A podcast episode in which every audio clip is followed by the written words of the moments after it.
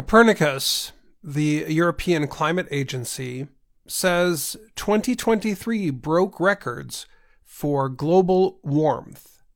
The average temperature for the year was 1.48 degrees Celsius above the world's pre industrial temperature.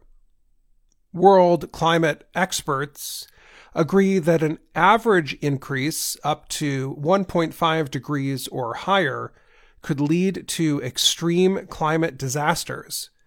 They set the 1.5 degree Celsius mark at a 2015 climate conference in Paris. However, January 2024 is measuring so warm that it is likely to average at or beyond the 1.5 mark for the month, says Samantha Burgess. She is deputy director of Copernicus.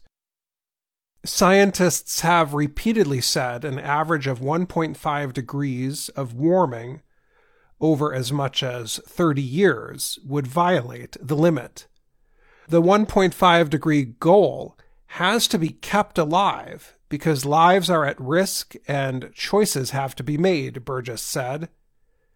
The record heat made life difficult and sometimes deadly in Europe, North America, and China, among other places.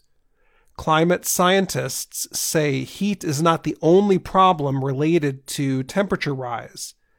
They say severe weather events, such as heavy rains that cause flooding, along with wildfires and extreme dry conditions, are connected to the rising temperatures. For the first time, nations meeting on climate late in 2023 agreed that the world needs to move away from polluting fossil fuels. Copernicus said the average temperature in 2023 was one sixth of a degree Celsius above the past record, set in 2016. The average temperature was 14.98 degrees Celsius. It was record breaking for seven months. We had the warmest June, July, August, September, October, November, December, Burgess said. It wasn't just a season or a month that was exceptional. It was exceptional for over half the year. Malte Meinshausen is a climate scientist at the University of Melbourne in Australia. He says about 1.3 degrees Celsius of the warming comes from greenhouse gases, with another 0.1 degrees from usual weather conditions such as El Nino. Copernicus records only go back to 1940. Other organizations will announce climate reports for 2023 on Friday.